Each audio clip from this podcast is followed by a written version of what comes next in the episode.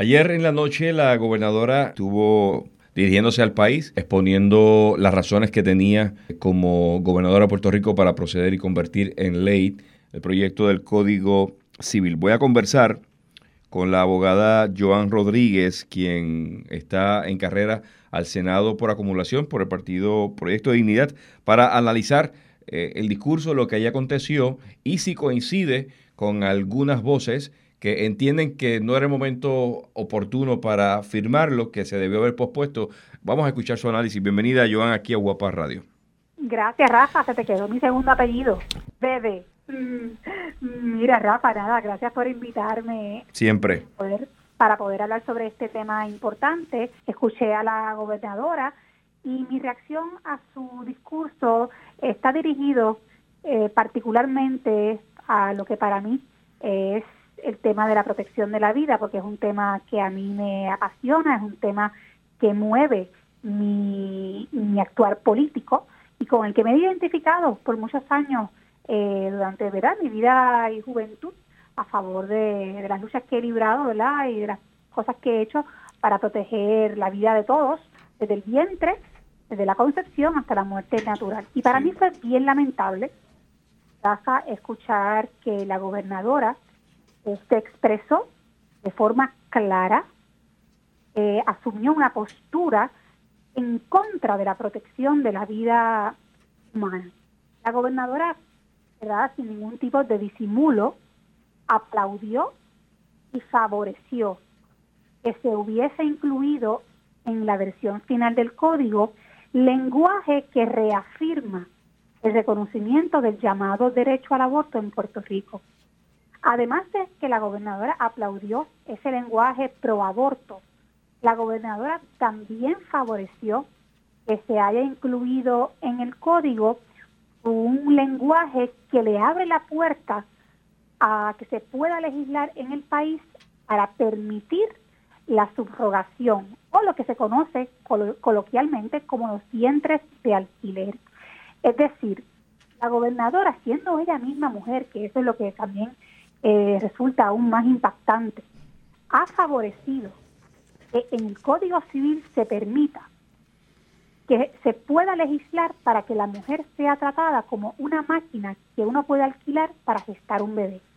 Y además, ¿verdad? Al permitir esta práctica o, abrirles, o abrirse las puertas para que sea regulada y, y permitida, también la gobernadora está favoreciendo que los niños en el vientre puedan ser tratados como mercancías que se venden o se regalan al momento del parto. Abogada eh, Joan Rodríguez Bebe, pero cuando la prensa le hizo una pregunta sobre ese tema en particular eh, del vientre, eh, ella se interpretó que favoreció, o más bien la respuesta que dio a la prensa cuando se le preguntó es que la, la madre en cuestión puede recibir ayuda financiera para su proceso de gestación.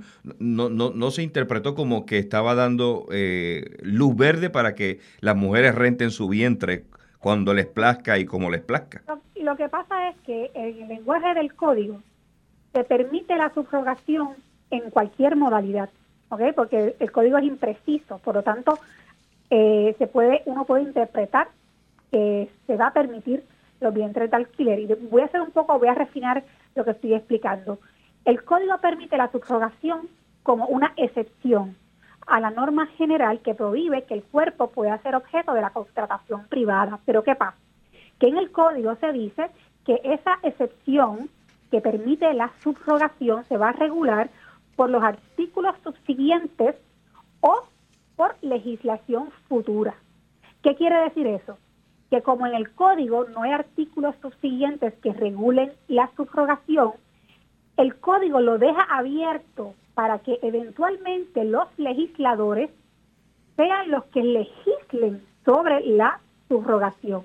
Por lo tanto, no se prohibió expresamente la práctica de la subrogación, sino que todo lo contrario, se abrió la puerta de par en par para que en el futuro los legisladores puedan establecer mediante legislación, claro, eso no ha pasado, pero abre la puerta a que se pueda permitir la práctica de los vientres de alquiler. La pregunta que no tenemos que hacer es, ¿por qué la gobernadora no abogó y no alzó la voz para que su equipo de trabajo en el gobierno prohibieran expresamente la práctica de la subrogación.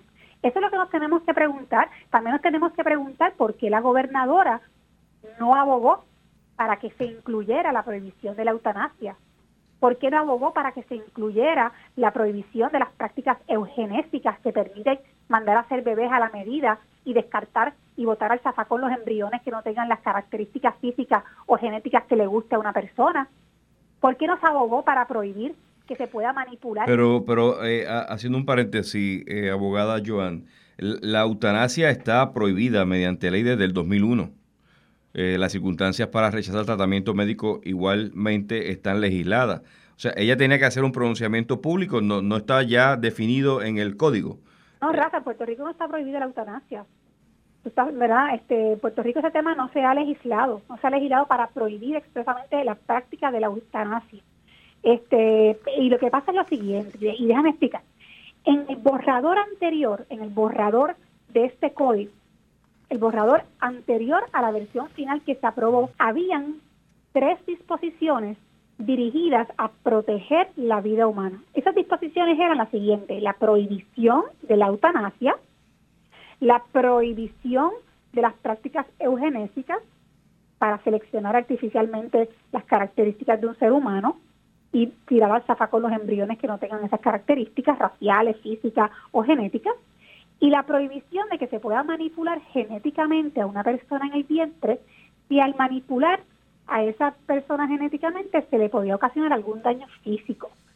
Esas tres disposiciones que estaban dirigidas a proteger la vida humana desde la concepción hasta la muerte natural fueron eliminadas.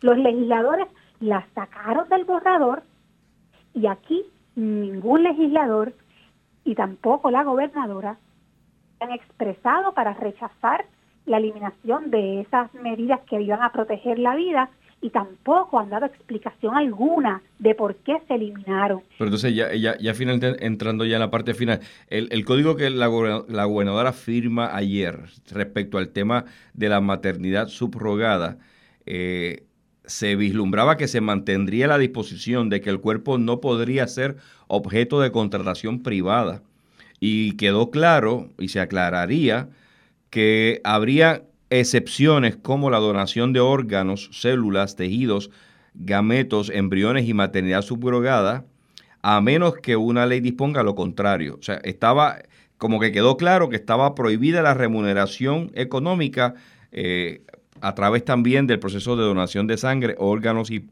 y plasma. ¿Tú entiendes que eso no quedó claro así? No, el código establece, no, tengo el texto ¿verdad? delante de mí, el texto establece en el artículo que esas excepciones, esas excepciones se van a regir por lo establecido en los artículos subsiguientes o por leyes o por leyes, leyes especiales a tales efectos, o sea, que quiere decir por legislación futura.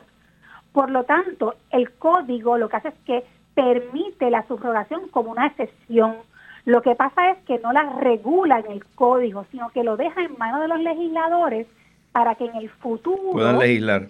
Sean los legisladores los que regulen la práctica. ¿Cómo lo van a regular? No sabemos, pero obviamente al dejarlo al arbitrio, ¿no? De, lo, de los gobernantes futuros, básicamente lo que está haciendo es que está abriendo la puerta para que en Puerto Rico se permita legislar a favor de los vientres de alquiler. Y conociendo, Rafa, cómo se mueve la marea, conociendo las corrientes ¿no? Eh, liberales que dominan el espacio público, uno podría muy bien presumir y podría especular hacia dónde se van a mover este, ¿verdad? Se van a mover las legislaciones y es muy bien presumible pensar que en Puerto Rico más adelante se va a abogar porque se permitan los vientres de alquiler. Y eso verdaderamente es un asunto que la gobernadora debió haber atendido, no lo, no lo dejó este, de haber permitido porque es una práctica que obviamente atenta contra la dignidad de la mujer y contra su mejor este, bienestar y por supuesto también del niño en el vientre. Que agradezco a la abogada Joan Rodríguez Bebe, camino bajo la insignia del Partido Proyecto de Dignidad como senadora por acumulación. Gracias por analizar brevemente un tema tan complejo aquí en Guapa Radio. Sí, gracias Rafa. Desde la redacción para Guapa Radio, Rafael Ángel Pérez Colón.